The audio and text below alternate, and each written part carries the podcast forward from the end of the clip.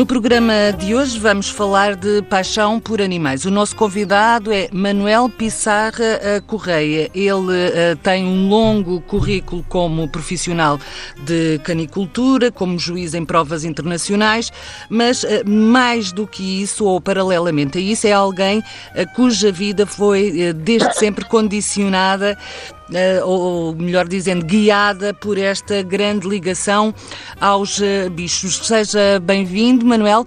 Qual foi o seu primeiro animal? Lembra-se? A minha paixão pelo, pela bicharada, digamos, vem de, desde que eu me conheço, não é? Uh, olha, o bicho da seda é, é, a primeira aula de biologia que todos nós temos, não é? Os bichos da seda. E, entretanto, tive de tudo, desde morávamos num apartamento na altura, mas eu eh, não me coibia de passar numa loja de animais daquelas tipo à moda antiga, que vendem sementes e vendem, vendiam pintainhos, e de aparecer em casa com um, com um pinto, não é? Ou com um pato. Uh, os hamsters, uh, normalmente uh, tínhamos o, o pintainho até, até, até se aguentar, não é? E, e era engraçado, os meus pais aproveitavam as férias de verão, não é? Para colocar esse, esse, o, o pinto ou o pato que já começava a crescer para estar num apartamento, com a loucura uh, a minha, e depois com, com, com a, a, cumplicidade das minhas irmãs, colocá-lo e eu para casa da empregada, basicamente. Uh, e depois já não voltava, não é? Mas, Mas isso uh, na fase de criança, depois quando, sim, sim, quando sim, começa a estudar, a sua vida também se, se encaminha um bocadinho conduzida pelos, pelos bichos, ou não? Sempre, portanto, eu fui para a Engenharia Zootécnica, não é? para a Universidade de Évora, mas antes disso, na, na Durante a, a primária, como vivíamos no apartamento, os meus pais não, não me deixavam ter cães em casa, chegámos a ter um, uh, mas pronto, eu, eu, tinha, eu queria ter muitos, não é? Uh, e então eu pegava em todos os, animais e levava para casa, de maneira que cheguei aos 12 anos, eu dizia que vivia num aquário, porque eu tinha, tinha 10 aquários no meu quarto. Uh, Entreguei-me à, à aquarofilia, portanto, o meu, a minha bíblia de cabeceira era o El Aquário, um livro espanhol, a minha mãe ia muito à Inglaterra, começou-me a, tra a, trazer o Our Dogs, que é um jornal inglês, é uma das publicações mais importantes, se não mais importante a nível mundial, de canicultura. Comecei a devorar uh, o Our Dogs, pelos 8, 9, 10 anos, 11 anos, por aí. Portanto, absorvia tudo aquilo que tinha a ver com, com animais e natureza, não é? E depois veio a fixar-se nos cães. Sim, a grande paixão pelos cães sempre existiu.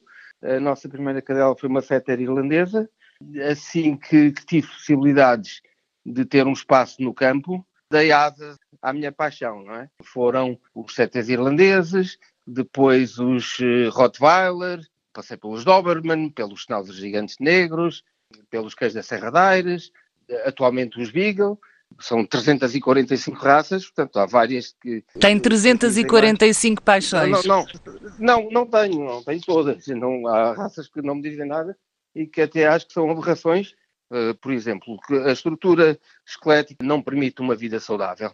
E falo do mastim napolitano, por exemplo, são cães de 80, 90, 100 quilos e outros tais que chegam aos 7, 8, 9 anos e estão acabados. São resultado daquele, da, daqueles cruzamentos uh, maléficos?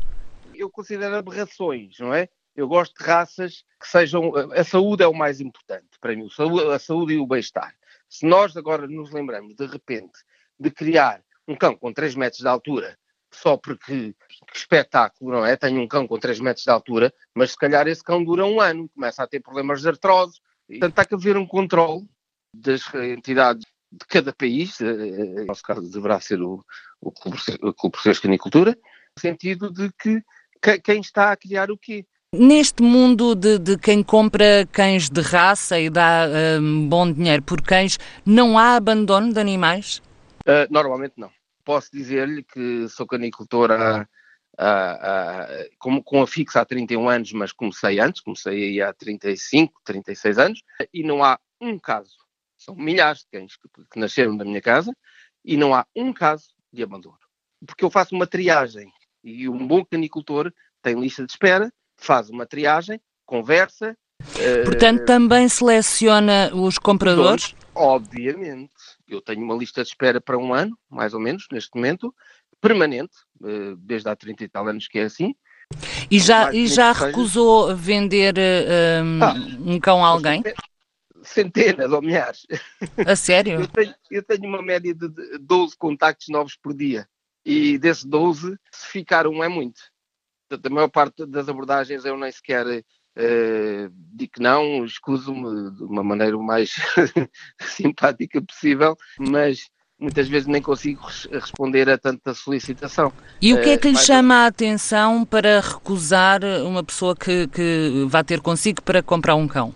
Quando percebo, quando sinto na conversa que os motivos da compra não são não foram devidamente ponderados, que é uma compra impulsiva, porque a criança quer para o Natal, porque o filho faz anos. Da minha experiência já percebo uh, quando a abordagem não me agrada, quando fazem uma pergunta do tipo vende cãezinhos. Para já não são cãezinhos, são cães. E depois o vende pressupõe que uma pessoa está nisto só pelo negócio ou pelo negócio. Eu nunca, esta não, nunca foi uma atividade, nunca foi para mim um negócio, nunca foi um hobby, é mais do que isso, não é? Pode-se dizer um hobby com paixão, nos hobbies é suposto haver uma paixão, uma vocação, um, um, um prazer, não é? Pronto. Mas no meu caso, no meu caso pessoal, não é? Cada um falará por si, cada canicultor. Mas no meu caso pessoal, é uma coisa intrínseca, é uma coisa que nasceu comigo, não é? e penso que... que... isso se percebe nesta conversa. Espero que hum, fique melhor por essa, essa paixão pelos bichos que não o tenha levado a apanhar o vírus da gripe ou o novo coronavírus, que está um bocadinho constipado, como se percebe. Estou... Esperemos que não.